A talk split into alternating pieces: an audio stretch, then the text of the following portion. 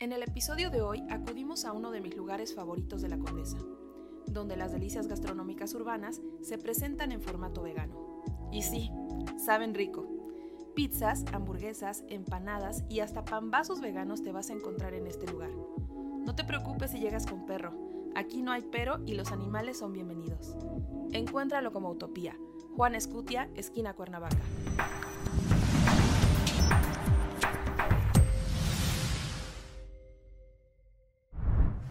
Su nombre es un homenaje a la escritora Anaïs Nin. Nació en Portugal y creció en Israel, donde ganó un certamen de belleza mientras paralelamente estallaba la Guerra de los Seis Días. Emigró a Francia y en la década de los años 70 emigró a México, donde es descubierta por el productor y director Gustavo Alapriste. Ha participado en más de 60 películas, incluyendo El Cavernícola, con Ringo Starr. Y también ha filmado algunos ahora conocidos como Lost Media o más bien telenovelas de culto como El extraño retorno de Diana Salazar.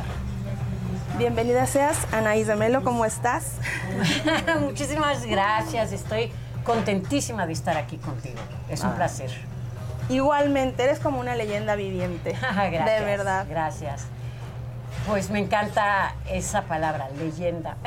De verdad, pocos tienen el gusto de contar con un, no solo un currículum, sino como una serie de colex o una colección de hazañas tan, tan interesantes como la que tienes tú. Y mira, quiero arrancar con esto. Tu vida literalmente ha sido de película. Comienzas a modelar en la adolescencia, eh, ganas un certamen y poco tiempo despu- después estalla una guerra. Entonces te ves como forzada a cambiar de residencia y bueno, cuéntanos cómo fue aquel momento, qué pasaba en esos años. Pues mira, yo era muy chica, eh, bueno, en Israel, yo crecí en Israel porque mi mamá era israelí, nací en Portugal porque mi papá era portugués. Eh, tuve una vida cultural muy rica porque pues mi mamá judía, mi papá católico, entonces eh, no había así como ningún problema, había mucho respeto entre ellos dos. Entonces me festejaban en Navidad y me daban regalos, igual en, en todos los, este, en Pesach, ¿no? Que, que son este, los festejos judíos. Entonces yo siempre entendí que es una gran riqueza cultural ser hija de, de una pareja mixta. Claro. Eh, Siempre me ha gustado. Hay, hay gente que definitivamente, o chicos o chicas, ¿no? Que definitivamente crecen con muchos prejuicios por eso. Yo no, yo al contrario, a mí me enseñaron, es padrísimo. Claro. O sea, eh, mientras unos de tus primos nada más tiene regalos o nada más festeja uno o dos festejos al año, tú tienes cinco o diez, ¿no? Claro. Entonces, eh, desde muy chiquita aprendí también muchos idiomas por lo mismo. Y en la escuela, cuando yo tenía 11, 12 años, fui descubierta por primera vez en mi vida, fui descubierta eh, para un certamen de belleza o para modelar. Eh, entonces yo me acuerdo como si fuera ayer y de eso hace 45, 50 años. Yo no sabía que yo había sido descubierta, entonces yo no sabía que yo había, había salido en varias portadas de revistas. No sabía. Llego a la escuela y, y- y toda la escuela, literal, toda la escuela estaba afuera y cuando yo llego estaban así. Yo dije, alguien se murió, algo pasó. Pues no, era yo. De repente me hice famosa de la noche a la mañana. Entonces fue padrísimo. Me gustó esa sensación. Yo siempre quise ser actriz de- de- desde muy joven, pero nunca sabía cuál era la sensación. Cuando todo el mundo, toda la escuela, o sea, estamos hablando de maestros, porque ahorita es muy fácil ser actor. Yo te Claro. estoy hablando, si yo tengo, y digo mi edad sin ningún problema, tengo 66 años y en esa época tenía, tenía 11 o 12, pues imagínate hace cuántos años, no había eso de niños.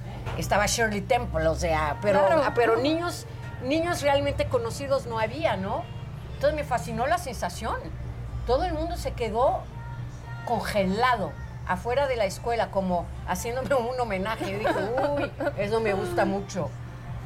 Eh, poco tiempo después estalló la guerra y mis papás decidieron moverse a Francia, a París.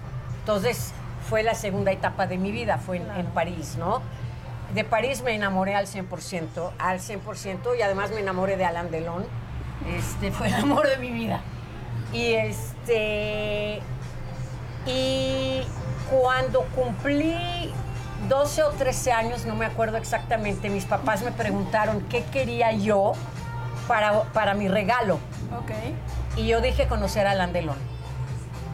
Y entonces Alain Delon estaba en una obra de teatro en esa época y mis papás me llevaron a la obra de teatro a, co- a- a cono- a verlo, no a conocerlo, porque pues conocer a Alain Delon como que, pues cómo, ¿no? Y entonces, este, cuando termina la obra, mis papás me llevan al camerino de Alain Delon con la idea de que, pues, que me dé un autógrafo, ¿no? Y entonces, pues yo tenía 12, 13 años, estaba chaparrita, y él tenía unos guaruras de dos, dos metros, ¿no? Entonces, cuando llegan mis papás al camerino, le dicen que no pueden pasar más allá. No pueden. O sea, pues sí, es una gran estrella, ¿no? Y mis papás no eran sus amigos, ¿no? Entonces yo agarro y me voy entre los dos, porque estaban enormes, yo estaba chiquita, entonces mientras ellos le dicen que no a, mi a mis papás, Claro. yo entré entre sus piernas de los dos y obviamente la puerta decía Alain Delon. Toco en la puerta bien Y recio. de aquí soy. Y Alain Delon abre la puerta, porque pensaron que era algo, quién sabe qué pasó. Urgente. Y Alain Delon me ve, y los guaruras vienen atrás de mí, de, no, no, no, Claro. déjala. Y me invitó a entrar a su camerino. Su camerino estaba lleno de gente, de amigos de él, ¿no? Y preguntó, me preguntó si yo estaba sola y le dije, no, con mis papás, ¿dónde están tus papás? Afuera, que entren. ¿Qué tipazo? Wow. Y entonces me sentó arriba de sus piernas y me empezó a hablar, a hablar y, y a preguntarme cosas y no sé qué. Yo enamoradísima, pero enamoradísima, ¿no? Y ahí me di cuenta que, bueno, él era una gran estrella, había mucha gente ahí a través, este, en, en- en el camerino, así como idolatrándolo, entre ellos yo, obviamente, ¿no? Y dije, yo quiero esto, yo quiero esto. Y además me sentí muy bien arriba de sus piernas, ¿no? O sea, tenía yo 12 años, pobrecita, no entendía nada. ¿Esto Pero, ¿En qué año fue? pues tenía yo 12 años, ha de haber sido 67, 68. Que es una época bastante como interesante, sobre todo en los movimientos culturales de Francia, ¿no? Un año después se dan como el, el mayo del 68, Así que es. es. el mayo estudiantil, Sí. y ya están viviéndose como los últimos años de la Nouvelle Vague, ¿no? Sí. Hay una liberación impresionante, eh, femenina, cultural, eh, contracultural incluso también. ¿Tú crees que esto haya abogado en, en tu, en tu pensamiento, en tu formación de identidad, que haya sumado para que tú te hicieras también una mujer como más libre, como más suelta en el sentido sexual, intelectual, de ideas? Mira, yo era muy chica en esa época, no lo entendía, pero yo creo que más que eso, la educación que me dieron mis papás y la educación que, que yo recibí fue al 100% de una pareja libre.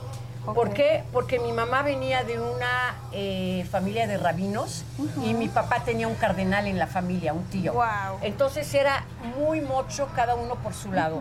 Y les valió un cacahuate el amor que, y la pasión que ellos tenían y el respeto que ellos tenían uno por el otro es lo que ganó. Nunca, este, nunca se separaron. Toda la vida estuvieron su- eh, Wow. juntos en las buenas y en las malas. Y yo vi eso en mi casa y, había mucha libertad en mi casa. O sea, toda la gente que venía a mi casa, que a mis papás les gustaba mucho, toda la gente que era socialmente este, rechazada. Había gente gay en mi casa, había negros en mi casa, había revolucionarios en mi casa, había lesbianas en mi casa, había artistas en mi casa, había revolucionarios, había este, artistas. Entonces, toda la gente, mis papás se aburrían mucho con la gente convencional, se aburrían, literal. Entonces, todos sus amigos eran todo lo contrario. Eso es lo que yo viví. Así crecí. Y después llegas a México, a un país que, lo voy a decir sin tapujos, completamente machista. Una chava de menos Sufrí. de 20 años y justo es lo que te iba a preguntar. ¿Cómo fue ese choque cultural? Sufrí muchísimo, sigo sufriendo, de, de hecho. Yo sufrí muchísimo, muchísimo. Yo llegué de Francia, de Israel, que son dos países bastante liberales, de una pareja liberal, y llego a México y me muero, me muero. O sea, eh, lo que me salvó la vida es que yo estaba en una escuela americana. Ok. Bueno, en una escuela inglesa primero en el Green Gates. Eh, me corren del Green Gates por rebelde. Entonces me ponen en una escuela que se llamaba y se sigue llamando Edron Academy. Ok. Y en esa época, el Edron Academy no sé hoy, pero en esa época era para los niños ricos rebeldes. O sea, donde no te aceptaban, Edron te aceptaba. Entonces yo estaba feliz de la vida. Entonces yo me la pasaba todo el día en la escuela, mis papás felices porque pues esta que era siempre mala estudiante, le gusta la escuela, pero me gusta la escuela por, por mis amigos, ¿no? Claro. Eh, todos eran rebeldes ahí, todos. O sea, es literalmente donde te rechazaban y había hijos de embajadores y gente Pero tú así. caíste en blandito. Claro, no, pues es que todos, todos éramos iguales. Fumábamos mota, este, nos valía este, la sociedad, escuchábamos rock, estábamos felices de la vida.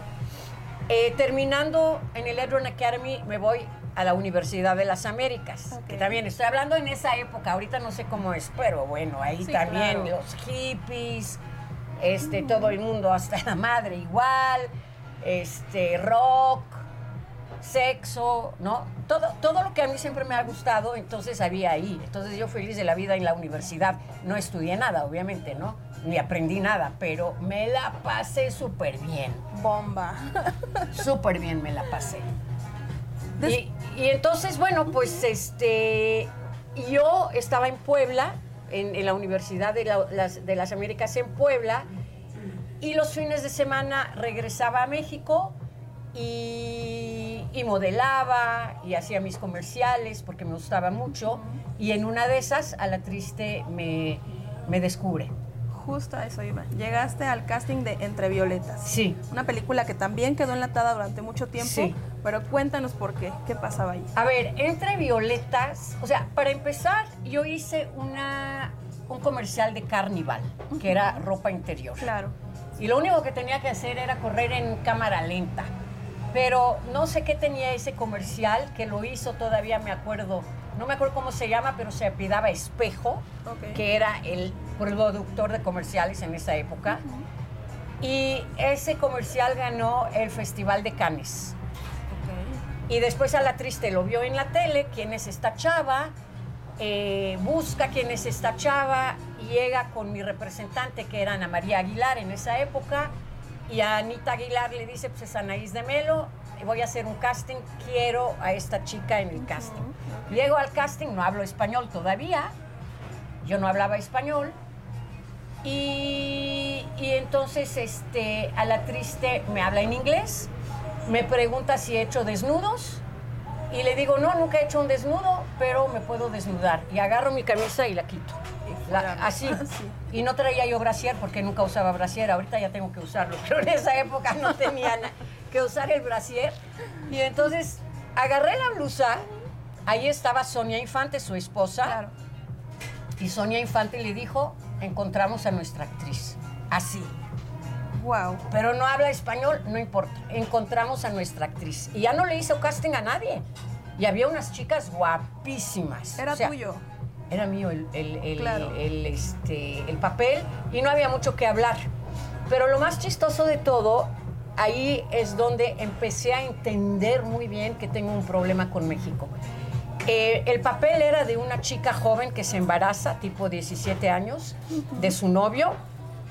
Y los dos son muy jóvenes y, y, este y no saben qué hacer. Nos casamos, tenemos al niño, no tenemos al niño y optan por hacer un, un, este aborto Ok. Entre los dos, o sea, como pareja, ¿no? Pareja joven. Entonces hay una rueda de prensa y a mí me preguntan qué piensas del aborto, porque pues es el, el- el tema de la película. Y les digo, a mí me parece muy bien, pues te embarazaste por accidente y no quieres tener el hijo, tienes que tener el Ay, aborto. Impensable decirlo en esos tiempos. Pues obvio, pero yo no sabía. Y al día siguiente me aplican el 33. El 33 es cuando te corren de un país. Ups. Pero de, de un país, no, de México. Pero ¿a quién corrían de país? A matones, a, a drug dealers, ¿no? O sea, no una chavita de 17 años que dice que para ella el aborto Claro. está bien. pues me corrieron del país, me aplicaron el 33. No sé si el 33 todavía se llama así en México, pero hoy en día te pueden correr en cualquier país si no eres este si no tienes si eres una persona no grata, ¿no? Eres una persona no grata y si eres mexicana no te pueden correr del país, pero yo no soy mexicana, ni era ni soy. Entonces me corrieron del país por decir que estoy a favor del aborto. Y ahí me di cuenta, ¿cómo puedo vivir ahí? O sea, ¿qué onda? Fue muy difícil. entonces cómo regresas? Ah, mi papá tuvo que pagar mucho dinero para los abogados. Pero regresé. y regresaste a hacer una serie muy extensa de, de, sexy comedias, como le llaman, con estos comediantes. Bueno, estaba Alfonso Sayas, eh, no recuerdo si. Lalo el Mimo, todos ellos.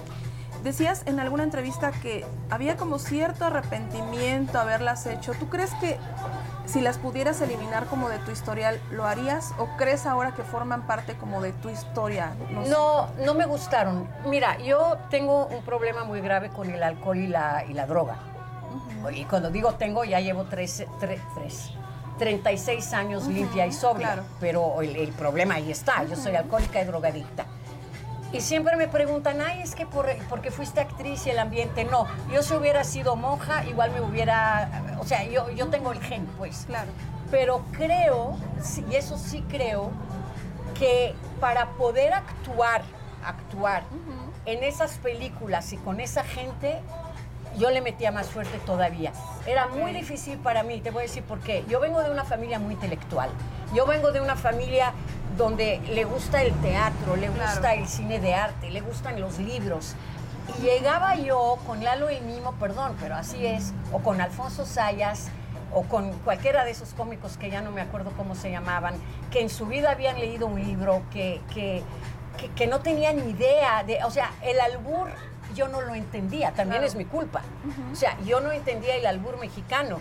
Sin embargo, siempre acepté estar desnuda y no me importa estar desnuda. O sea, en, las películas, la India, por ejemplo, entre violetas me encantó el desnudo, me encantó, porque eran películas de arte. Claro. Pero en las películas de los comediantes no me gustaba. Sí, era un contexto completamente distinto. Exacto, entonces yo trataba de hacer un personaje, de ese personaje de niña bonita, sexy, y yo trataba de hacer un personaje y, no encontraba, no encontraba cómo. O sea, no había personaje, no había carne, no había nada dentro de lo que yo tenía que hacer o decir en esas películas. Entonces, sí, me afectó, por supuesto que me afectó. Claro, porque no es lo mismo, por ejemplo, una película, no sé, Nymphomaniac de Lars von Trier contra lo que ves en Xvideos, ¿no? Sí, exacto. Aunque las dos estén naked como tú Exactamente. algo que no tiene que ver una cosa con la otra. Y ahora, retomando el tema de las telenovelas, esto, me, esto es más por, por curiosidad genuina mía, ¿no? Hay una telenovela que fue El extraño retorno de Diana Salazar, de donde tuviste también una participación. ¿Tú sabes qué pasó con esa telenovela? ¿Dónde paró? Me comentabas que sí se transmite en otros países. Sí, a mí me han dicho muchos amigos y muchas amigas, oye Ana, ¿está bien el extraño retorno de Diana Salazar? Sigue vigente en algún lado, eh, Lucía Méndez, obviamente, que fue una gran, gran estrella en los años 70, sus telenovelas, cualquiera de ellas, no se ha muerto. Entonces ahí siguen, sé que las pasan y además me pagan regalías, no muchas, pero todavía pagan, entonces quiere decir que sí sigue. En algún canal, de vez en cuando, sí la muestran. Que igual el, el vamos, el contexto, la temática de la telenovela fue como mal visto porque era como no recuerdo bien si tenía como alguna cosa satánica. Era satánico, no me acuerdo yo tampoco, pero sí era, un tema era algo así. O sea, como que una mujer muy seductora, como que no, no puede ser así, no puedes hacerlo. Sí. Por ahí iba. Sí. Oye, retomando el tema de las producciones internacionales que hablábamos al inicio también, ¿tuviste eh, la fortuna, tuviste la suerte o, el, o, el, gran golpe de estar en una producción con Ringo Starr, el Beatle?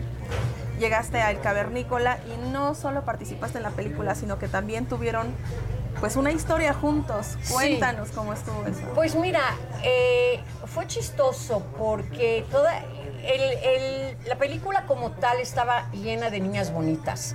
Las dos protagonistas, que fue Barbara Bach y Shelley Long, la buena y la mala. Claro. Y como 15, 20 chavitas como yo, mexicanas o contratadas en México para hacer el eh, casi extras de la película, ¿no? Ok. Pero teníamos que estar en toda la película, porque de eso se trataba, de, del este, de la tribu.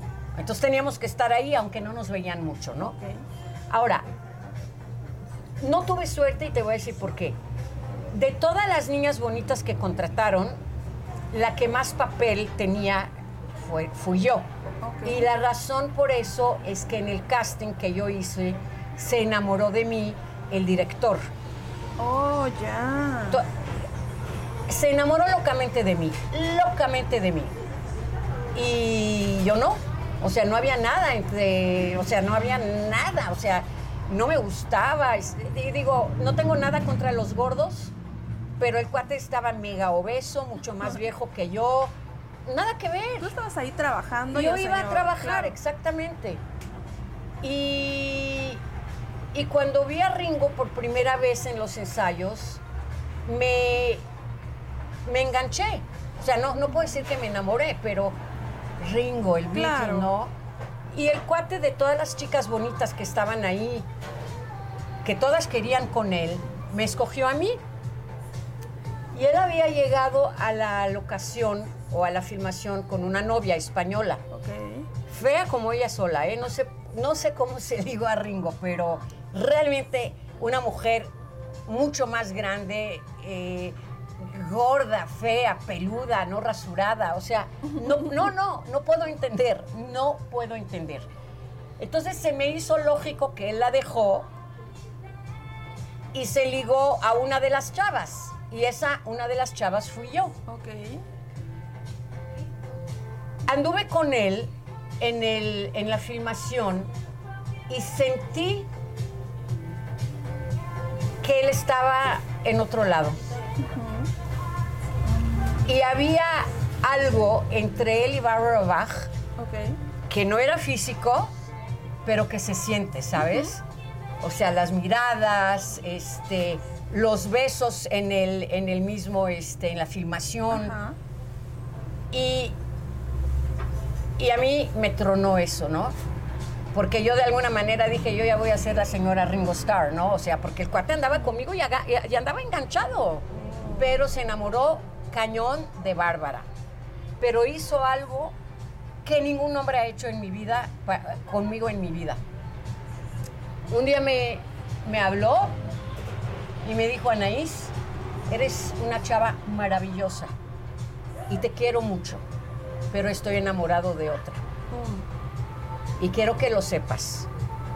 Porque pase o no pase nada con Bárbara, no lo sé todavía, pero realmente estoy enamorado de ella. Y se enamoraron y se casaron y, y- y siguen juntos. Sí, sí, y qué sí. padre. O sea, lo que se me hizo fabuloso es que el cuate, en vez de dejarme ahí tirada, porque un rockero lo hace. Se anda de un grupo, de una groupie a otro. Él no me consideró como groupie, o sea, me consideró realmente y al final de cuentas cuando yo sentí que ya que él ya no estaba conmigo y, y- él me dijo, Anaís, me estoy enamorando de otra mujer y todavía no tenía nada que ver con ella, ¿eh? Pero ya había algo. Y eso se me hizo fabuloso. Claro, en el momento me quería yo, me sentía destrozada. Pero años después entendí lo que él hizo fue de caballeros. Claro, un, un acto completamente de O sea, honestidad. nunca me tiró, nunca me dejó así. No, habló conmigo. Claro.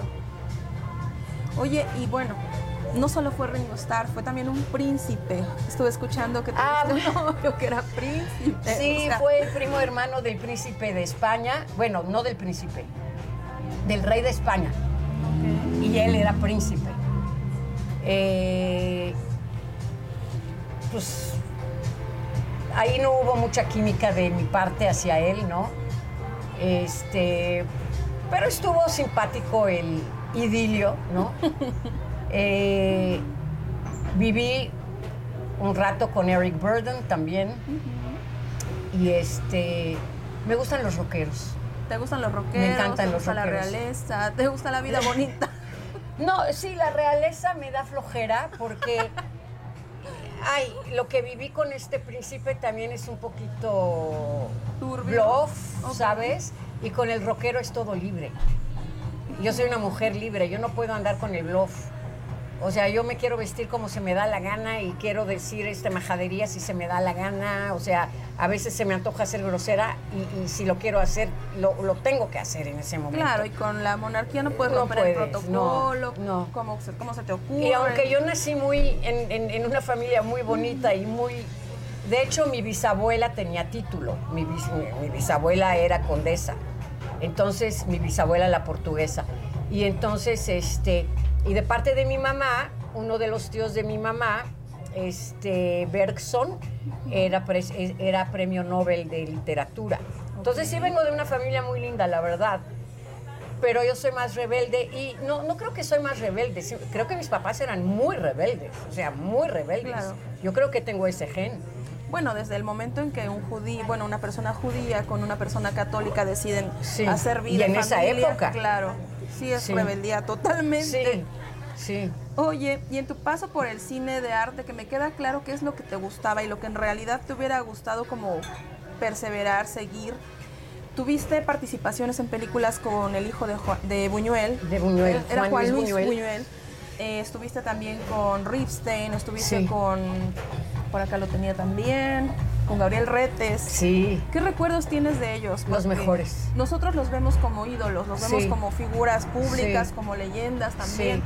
Pero tú los conociste como personas. Sí. Eh, muy diferentes cada uno, pero intensos, ¿no? O sea, yo creo que para ser tan creativo y, y- y genio de alguna manera tienes que ser intenso, ¿no? Estoy de acuerdo. Eh, Yo, cada vez que me llamaban para un papel de, de, eh, co- con uno de esos personajes, yo era la mujer más feliz. Y cuando me llamaban para un papel de, de las sexy comedias, me deprimía, literal.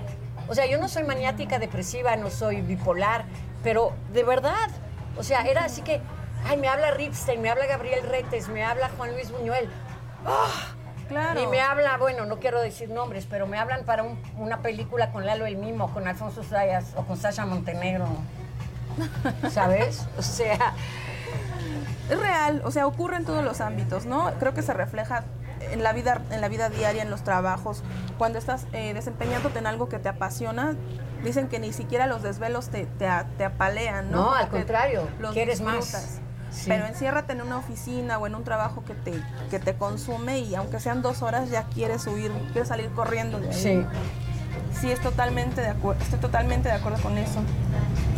Y bueno, tocando un poco temas ya más complicados, ¿tú crees que el éxito que tuviste o, el, o la fama que en su momento te llegó haya influido en algunas malas decisiones que tomaste posteriormente o que te haya propiciado, bueno, como bien dices, que te haya propiciado esta, pues esta tristeza o esta depresión o este como sal- querer salirte de esa realidad? Sí, mira, yo creo que tomé muchísimas malas decisiones en mi vida, muchísimas. Por el dinero y por la fama, porque las sexy comedias me dieron eso. Claro. Y 40 años después vengo aquí a lamentarme la existencia, tampoco. O sea, me la pasé súper bien. La gente me paraba, me pedía autógrafos. Yo manejaba coches este, italianos último modelo. O sea, no puedo decir que me la pasé mal, pero eh, eh, eh, no era lo que me gustaba, ¿me entiendes? O sea, de alguna manera me prostituí. Mi modo, ¿no? O sea, gané mucho dinero, la verdad, y, y- y- y conocí gente padrísima también, ¿no? O sea, algunas personas que conocí fueron muy lindas. Em, pero yo creo que las decisiones cuando tú eres joven, claro que repercutan en lo que pasa después en la vida, ¿no? O sea, no fui una joven inteligente. Hay jóvenes muy inteligentes. Yo no fui una joven inteligente, fui una joven borracha, fui una joven cogelona, perdón por el Sí, no, francés, fui una joven eh, drogadicta. O sea, yo estaba en Portugal tocando fondo en la calle, ya estaba en la calle con teporochos, este, cagando y meando en la calle. Así terminé. Y entonces este, fui a parar al hospital y en el hospital me morí. O sea, muerta, muerta. Guau. Muerta, así como esta mesa. Y entonces mandan llamar a mi tío pensando que es mi papá, es normal porque tenemos el mismo apellido, ¿no? Entonces viene mi tío y se suelta a llorar y el médico le dice, su hija ya se murió, tiene que hacer ya los arreglos y no sé qué. Entonces mi tío se suelta a llorar y dice, es que no es mi hija, es mi sobrina, la única hija de mi hermano. Pues ¿por qué no está aquí su hermano? Porque está en México. Todo esto fue en Portugal. Yo escuchaba, yo estaba arriba, o sea, porque ya me había salido del cuerpo y estaba en el techo, o sea, antes de pasar, pero estaba así. Y yo dije, ¿y este médico estúpido levantando falsos? Yo no estoy muerta, no me puedo morir antes de mis papás, no hay manera. No hay manera, o sea, yo no me voy a morir antes de mis papás. Y después me acuerdo de que me miraba así para arriba y le digo, entiéndelo, no me voy a morir antes de mis papás, haz algo, ¿no? Y mi tío llore, llore, llore, ¿cómo se lo voy a decir a mi único hermano? Es su única hija, la adora, no sé qué, bla, bla, bla, ¿no? Y, y este, yo dije, tío, tío, no estoy muerta, pero sí estaba. Y clínicamente estaba muerta. Y entonces de repente fue muy fuerte y regresé, mi alma regresó. ¿Hay algún expediente clínico o alguna hoja médica que, que, o sea, es que es como sorprendente, ¿no? O sea, tocar ese tema. Sí, pero fíjate que fue muy chistoso porque se, se desprendió el alma del cuerpo, yo estaba ahí arriba, nunca vi el túnel, ni la luz, ni a Dios. Como si hubiera sido un viaje astral. Estaba, sí, eso es lo que era, estaba yo arriba viendo para abajo el cuerpo ya no reaccionaba, pero yo sí, yo estaba reaccionando, yo estaba pensando y estaba sintiendo y estaba diciéndole a un Dios en el que no creo, eh, regrésame porque no me puedo morir antes de mis papás. Y es lo único que te pido. Nunca en la vida te voy a pedir nada más. Nunca. Y es cierto, ¿eh? Nunca más le pedí nada. Wow. Porque no creo. Entonces, ¿cómo puedo pedir algo que no creo? Y regresé. ¿Y ellos no te explicaron qué había pasado? el, médico nunca entendió nada. No entendió, dijo es un milagro. A lo mejor. Wow. No sé. Esta no me la sabía, ¿eh? no me la esperaba. es que para mí nunca estuve muerta, ¿me entiendes? O sea, fue como un, como tú dices, un, un desprendimiento, un viajecito. Este, es como si estás dormida, ¿sabes? Que no sientes nada. Entonces, yo sentí que estaba un poquito fuera y que me iba a regresar. Yo no entendía que estaba muerta, o sea, el cuerpo. Nada más lo entendí cuando el médico se lo dijo a mi tío. Porque podría ser cualquier cosa, ¿no? O sea, como una catalepsia, pero en la catalepsia incluso duermes, ¿no? Entras en un estado de sueño profundo. No, no entiendo qué fue. No pero entiendo. Hay, pero hay pulso, ¿no? Y aquí No, no había pulso, no había nada. Yo estaba muerta y, y, el médico le dijo a mi tío, yo estaba escuchando todo como te estoy escuchando a ti y viendo todo como estoy viendo todo. O sea, es muy chistoso, es el alma. Fíjate que cuando uno se muere, o sea, yo no sé qué pasa cuando uno se muere, sé lo que me pasó a mí. Pero si cuando uno. Ah, y lo que me daba mucho miedo es eh, pasar del techo para arriba. O sea, yo estaba en el techo, todavía en el cuarto. Pero yo sentí que si me iba afuera del techo, o sea, allá para arriba, ya iba a estar muerta. Entonces lo que yo no quería es pasar el techo. Como si te fueras a un limbo o a una otra dimensión. Y, y, y, no pasé el techo, me regresé. Entonces cuando uno se muere no tengo idea de lo que puede pasar. A lo mejor es eso lo que pasa. Que por unos minutos sí ves, tu alma todavía ve y entiende lo que está pasando. Eso del túnel, que todo el mundo dice, vi el túnel y vi a mis seres queridos, nada, no vi nada. O sea, yo nada más vi lo que el médico le estaba diciendo a mi, a mi tío. Es lo único que vi. Y, lo, que, y lo que le dije, bueno, le, quise gritar, pero él no me escuchaba. Es que no estoy muerta, ni me voy a morir, no me puedo morir antes de mis papás, entiéndemelo. No le digas eso a mi tío. ¿Sí? ¿Y se te concedió? Sí, sí, sí, sí, al 100%. Después regresas a México, te reencuentras con tu familia. Sí, sí. Este, dejo de beber, dejo de drogarme, llevo 37 años, en abril cumplo. Y este, y la vida me ha llevado a dedicarme a los vinos. Justo es lo que te iba a preguntar, o sea, es como un como una jugada del destino, ¿no? Hazme un favor de todo lo que hay, sarcasmo. es, un sarcasmo, de todo lo que hay en la vida que puedes hacer, vinos y destilados, porque ahorita en mi programa de radio pues tuve un mezcal. Y entonces me hago la tonta que pruebo y que está riquísimo. Y la gente me cree, porque al final soy actriz, entonces, este, pero no puedo tomar, no puedo tomar. O sea, el, el, el, digamos que el producto no puede ni siquiera tocar mis labios. Porque eso es lo que te quería preguntar, ¿cómo es transitar entre la tentación y no caer? Ya no hay tentación. Ok. Me queda tan claro que soy alcohólica, tan claro, o sea, las cosas que yo hice, que ahorita no tenemos tiempo para platicar de eso, pero eh, eso te lo platicaría con muchísimo gusto, pero las cosas, o sea, un día me nací en Marruecos y no me acuerdo cómo. Ok. O sea, cosas así, ¿sabes? Entonces, soy tan alcohólica, o sea, soy Anaís de Melo alcohólica, ¿sabes? Entonces no hay, no hay manera que yo pueda recaer, ya jamás de la vida vuelvo a tocar. Digo, no puedes decir jamás de la vida, pero me queda claro que soy súper alcohólica, súper drogadicta, no puedo tocar, no me tomo ni una aspirina. Y digo, y una aspirina no me va a poner hasta la madre, pero no me la tomo. Todos los químicos están fuera, fuera de mi vida, todos. Menos el cigarrito, que uno o dos cigarritos al día nada más.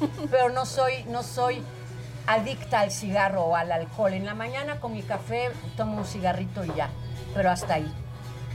Porque me gusta. Qué importante visibilizar esto, ¿no? Y qué importante mostrar el, lado, digamos, el B-side o el lado humano de, pues, de quien forja una, carrera en el cine, quien ahora es eh, representante, bueno, PR. Publirelacionista. locutora, conductora, porque unos ven solamente la estampa, ¿no? Sí. Y lo que sale a cuadro. Ah, bueno, qué bonito. Pero pocos se atreven a explorar o de verdad echarse un clavado dentro de sí mismos y decir, pues esto es lo que soy y esta es quien soy, ¿no?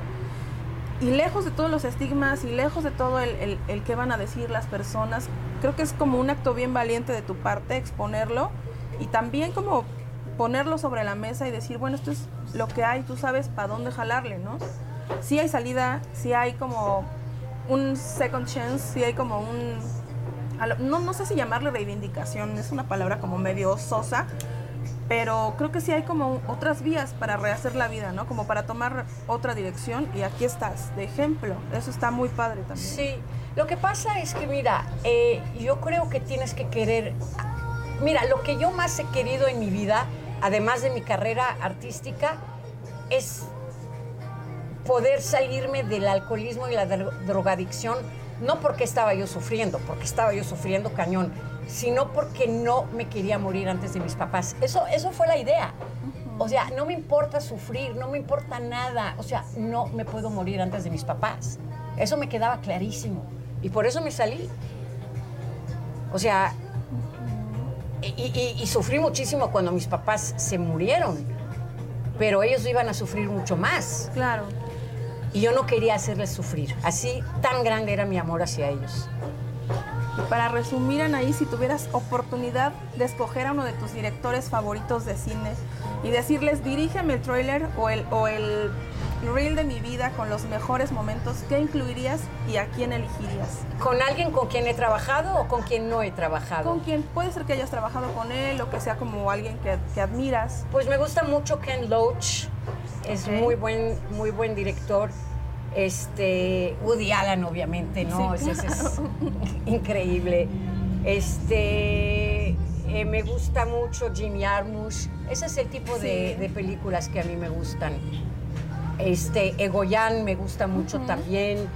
Eh, me encantaría, me encantaría. Yo sería la más feliz. Digamos que Jim Jarmusch dirige el trailer de tu vida. ¿Qué incluyes en ese trailer? Fíjate que yo, yo dejaría eso a los directores, ¿sabes? Y, y te voy a decir una cosa muy importante yo creo que un director cuando te escoge para una película es que ve algo en ti del personaje. Y eso es muy importante, ¿no? O sea, eh, un buen director. Digo, yo no digo el director que, siempre este, contrata a su novia o a su hermana, o no, no. Yo digo cuando un, un director verdadero, contrata a un actor, a una actriz, es porque ven algo y, saben que esa persona puede dar el personaje. Entonces, a mí me encantaría que alguien como esos directores que a mí me gustan mucho vinieran y me dijeran, Anaís, vemos algo en ti para este papel. Me encantaría. Y fíjate que quiero contar una anécdota que no es mi anécdota para nada, eh, pero es algo que hizo... eh, Gabriel Retes hizo dos cosas que a mí me impactaron. Una tiene que ver conmigo y la otra tiene que ver con su ex esposa Tina Romero. Ok. Eh, Tina Romero estaba súper contratada para hacer una película, ah, no me acuerdo cómo se llamaba, sobre la Virgen de Guadalupe. Eh, no me acuerdo cómo se llamaba la película. Estamos hablando de hace 40 años. Ok. Había desnudos, entonces la película era muy para esa Subversiva. época. pues, Imagínate la Guadalupe desnuda y todo, ¿no? Eh, con sexo y todo, ¿no? Y, y Tina Romero estaba contratada para hacer esa película no porque era la esposa de Gabriel Retes, es porque realmente daba el tipo. Ok. Y entonces un día Gabriel Retes va a buscar una, una locación a, a San Juan del Río Ujú. y va a comer en una, en una fonda, fonda, fonda, fonda.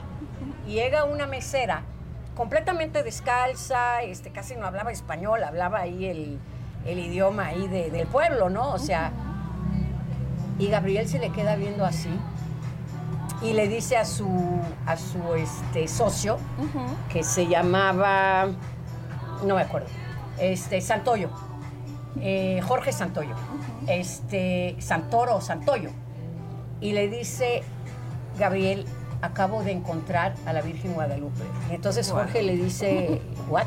¿De qué hablas? Ella va a ser la actriz de la película y Jorge era el productor. El efecto Cuarón Le dice- apareció. sí, exacto. Y le dice, aunque lo de Cuarón creo que estuvo más producido, ¿eh? Sí, probablemente. Lo, lo de Gabriel Retes fue muy auténtico. La vio en una fonda así cuando ya su esposa estaba contratada. Y entonces le dice, eh, ella es. Dice, ¿cómo que Wow. ella es? Tina Romero ya está contratada. Y no Tina Romero tu esposa, Tina Romero la actriz. No, ella. Se llamaba esta chica Elpidia Carrillo. Y Elpidia Carrillo, o sea, le dice Gabriel, le da la dirección, le da el teléfono, vente a México, te quiero conocer para un trabajo. Elpidia Carrillo llega con una bolsa de plástico pensando que le van a dar trabajo de sirvienta en, la, en la casa de, de Gabriel Retes.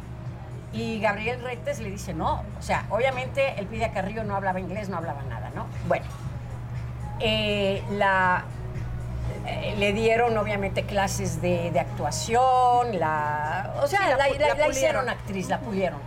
Bueno, termina la película, Tina Romero obviamente se, se divorcian, ¿no? No sé si por eso o no, pero creo que tuvo mucho que ver. Este, y, y el Pidia Carrillo, que le pasó lo mismo a esta, a la chica de Juarón, ¿cómo se llama? A, a, a que es una naca, este, es una sirvienta, y no le daban ningún papel en el cine. Y además esa película estaba enlatada, entonces tampoco nadie vio y era buena actriz. Ok, llega un director que no me acuerdo quién era y busca por todo Latinoamérica una actriz para hacer la película The Border con este Jack Nicholson, la actriz principal. Ven a Blanca Guerra, ven a esta Patricia Reyes Espíndola, ven a esta Ofelia Medina, van a Colombia y ven no sé quién, van a Panamá y ven a no sé quién. Todas las chicas latinas las ven y no hay ninguna. Y Lonka Becker, que en esa época era la gran, gran, gran casting director de México, Mm, Claro. le mandaba 20 mil, 20 mil fotos, porque además ella representaba artistas, eh, mujeres y hombres, eh, digo, actores de otros países, ¿no? Y el director dijo no, y no, y no, y la película no se hace hasta que yo no encuentre a mi actriz. Un día le habla, le manda un fax a Lonka Becker y le dice, quiero a Elpidia Carrillo. ¡Wow! Pero espérate. Y Lonka dice, ¿de dónde conoces a Elpidia Carrillo? Y porque la película no había salido, estaba enlatada, congelada.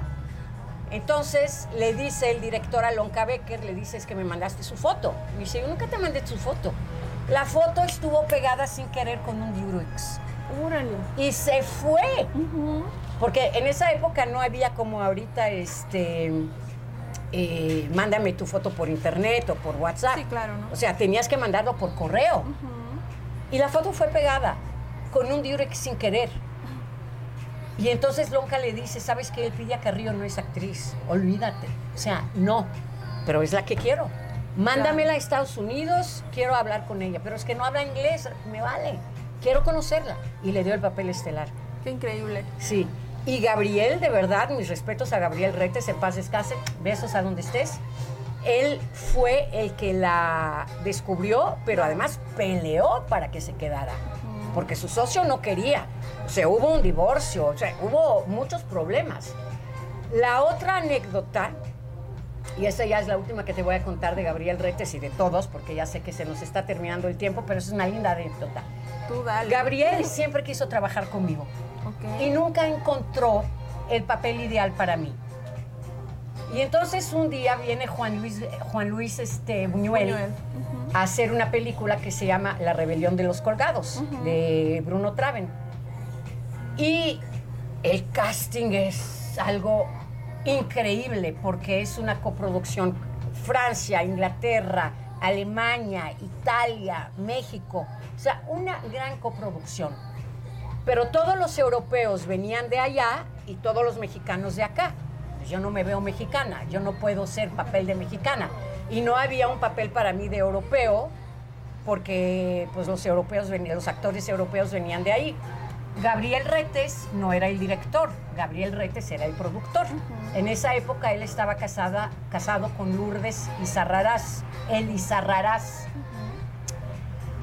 Y entonces eh, le contratan a una preciosa mujer que en paz descanse se llamaba Ana de Sade. No sé si has oído hablar de ella. No, no, no. Nada más googleala para ver sus fotos. Perfecto. No te puedes imaginar la belleza de esa mujer. O sea, es como si la diseñaron. Con el pelo, india, ¿eh? Con el pelo negro hasta acá. O sea, no, no, no, no, una cosa increíble. Un cuerpazo, una actitud. Hablaba inglés, todo. Pero tenía mucho problema también con la droga y el alcohol y en cada producción que la contrataban la, la corrían. Para eso yo ya llevaba un año de sobria cuando hicieron esa, es- esa, esa este, filmación. Porque Gabriel Retes me conoce de toda la vida y me dice, Anaís, yo no puedo trabajar contigo por esto y esto y esto, ¿no? Por el alcoholismo y la drogadicción, ¿no? Y entonces, este, y siempre quiso trabajar conmigo. Entonces, cuando yo llevaba ya un año de, de sobria, eh, contratan a toda esta gente para la rebelión de los colgados, corren a Ana de Sade y el papel es muy importante. Y, y entonces le dice este, Juan Luis Buñuel a, a Gabriel Retes, me buscas una actriz, pero ya. Pero ya no había casting, ya es que ya empezamos la- Claro. la, la- la filmación. O sea, tráeme a Blanca Guerra, tráeme a alguien. O sea, ¿no? Y entonces yo en esa época hice una película donde está, ah, hice Gaby Brimer con este Luis Mandoque, que fue mi novio, y estaba yo pintada de platinada, platinada, platinada. Entonces me acuerdo, fui al cine con una, iba yo a salir de mi casa para ir al cine y de repente escucho el teléfono, iba saliendo. Y le digo a mi amigo, voy a abrir a ver, eh, a ver quién es. Me dice, no, porque ya vamos a llegar tardísimo. Le dije, pero pues está sonando el teléfono, no había celulares en esa época, ¿no? Voy rápido a ver quién era, quién es. Y, y que abro la puerta, corro al teléfono y era Gabriel Retes. Mañana te vienes a Oaxaca. Le digo, ¿a qué? Ahorita este, le digo a Mañana le- te explico. le digo, le digo a, porque Lourdes era su asistente, ahorita le digo a Lourdes que te, que te hable, que te mande un fax y este y te explica todo, ¿no? Entonces le digo a mi amigo, ¿sabes qué? No voy a ir al cine porque estoy esperando la llamada de Lourdes con un fax y no sé qué. Total, le digo, oye Lourdes, sí sabes que estoy platinada. Me dice, no te preocupes, no pasa nada. Mañana, mañana te vamos a mandar el boleto, eh, producción mañana, este, tienes que ir al aeropuerto, producción va a estar ahí con un boleto, no sé qué, bla, bla, bla. Bueno, ok. Agarro, me voy a Oaxaca Y en ese momento que viene Lourdes por mí al aeropuerto, llega Juan Luis Buñuel a recoger a su esposa. Y entonces le dice a Lourdes, hola Lourdes, ¿cómo estás? ¿Qui- con- ¿Quién es? Ah, pues es este, la que va a hacer el papel de Ana de Sade. De ninguna manera. Pues era un papel de India. Yo estaba oxigenada. Y, y entonces le empezó a gritar la pobre esposa este, que iba llegando de España esperándolo y él gritando, pero gritando, ¿eh? ¿Cómo es posible que me traigan esto? O sea, pero con muchas majaderías y groserías y con toda la razón que no eres la productora de la película, no leíste el guion, me traes una güera cuando hay 20 mil indias aquí en México. O sea, enojadísimo. Así, ¿eh? Con esas palabrotas. No te preocupes, Juan. Este, te voy, te pido una disculpa, tienes toda la razón. La voy a regresar a México y traigo otra actriz. Yo estaba que me quería morir. Y entonces este Juan Luis le dice, más te vale, porque si no, corro a todos ustedes, que no sé qué. Muy, muy, muy enojado. Bueno, entonces le digo, Lourdes, pues ya me regreso a México. Y me dice, no, claro que no. Al día siguiente me paran a las 4 de la mañana Gabriel y Lourdes y, y toda la producción ahí de, de maquillaje y no sé qué, bla, bla, bla. Y me hacen India. Literal, me hacen India, pero India. Y entonces a las 8 o 9 de la mañana ahí estoy esperando, me dieron el guion, obviamente, lo leí rápido, no sé qué, mi papel. Y llega Juan Luis Buñuel y me ve y me dice, ¿tú eres la nueva actriz? No manches. Le digo, sí. Me dice, y le dice a Lourdes, qué bueno que le regresaste a la otra. Y, Lourdes me hace así. Ok, hago el papel, hago todo el papel, todo el papel, un mes, mes y medio de, de, este, Rodaje. filmación, de rodaje. Y al final, al final, al final, yo hacía un papel de drogadicta prostituta. Y al final, Juan Luis Buñuel, al final de mi papel, Juan Luis Buñuel me lleva sola a un rincón y me dice, mira, nunca lo he dicho a nadie, pero te quiero decir una cosa. ¿Eres alcohólica y prostituta o eres nada más actriz? Le digo, ¿por qué? Me dice, porque nunca en mi vida he visto un papel tan auténtico de una actriz que hace, que la hace de porque era la del pueblo y que la hace de alcohólica. Para mí era mejor que ganar un Oscar, que Juan Luis Buñuel me diga eso y me dice, yo crecí en el cine y nunca he visto a alguien haciendo ese papel. Le dije, muchas gracias. Soy alcohólica, no soy pero te agradezco, ¿no? Me dice, bueno, me dio unos elogios que no sabes. Total, pasa, es mi último día, me quitan el tinte, me quitan el maquillaje, no sé qué, bla, bla, bla. Voy y me despido, voy, eh, me dice este Lourdes, te voy a llevar, nomás para fregar, te voy a llevar este, al set para que te despidas de Juan Luis. Y me lleva al set. Juan Luis me queda bien y me dice, ¿y tú quién eres? Le digo, ayer me dijiste que yo era la mejor la mejor alcohólica y ahorita no me reconoces. Se quedó, no me reconoció en toda la filmación. Y eso gracias a Gabriel Retes, porque siempre quiso trabajar conmigo y al final lo logró y para mí fue una de las mejores películas en mi vida. Y ya, adiós. ¡Corte! Oye, qué chingón, qué increíble. Muy bonito. Qué increíble. O sea, si algún día te propones escribir un libro, va a ser como del pre de los libros de Murakami o algo bien extenso, bien lleno de cosas, de experiencias, de historias. gracias. Está muy padre y a mí me gustaría seguir chismeando aquí y dándole vuelo a la hilacha, pero confío que tengamos una segunda parte, Claro, que nos gusto. acompañes. Y para la gente que quiere seguirte y que quiere saber qué, qué andas haciendo, ¿dónde te pueden escuchar y dónde pueden sintonizarte? Mira, estoy en Facebook, obviamente, como Anaís de Melo. En Instagram es arroba de Melo Anaís. Tengo un programa de tele en wowtv.mx. No, es wowmx.tv. Eh, ahí tengo un programa que se llama Vino con mucho gusto. En, el, en la radio 99.7 tengo FM.